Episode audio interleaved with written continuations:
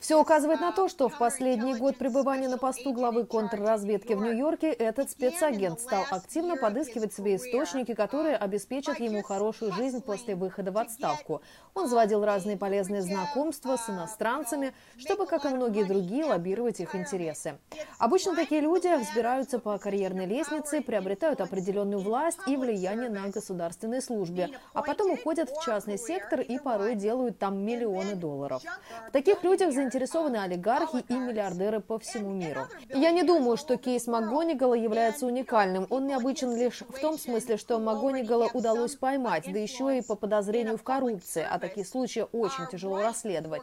Ни тот, кто брал взятку, ни тот, кто ее давал, не заинтересованы давать показания, ведь оба получают свое. Один – деньги, другой – возможности влияния.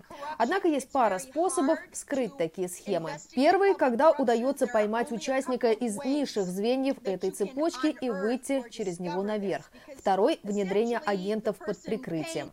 Я думаю, что случай с МакГонигалом послужит хорошим уроком для тех, кто только начинает свое карьерное восхождение в ФБР.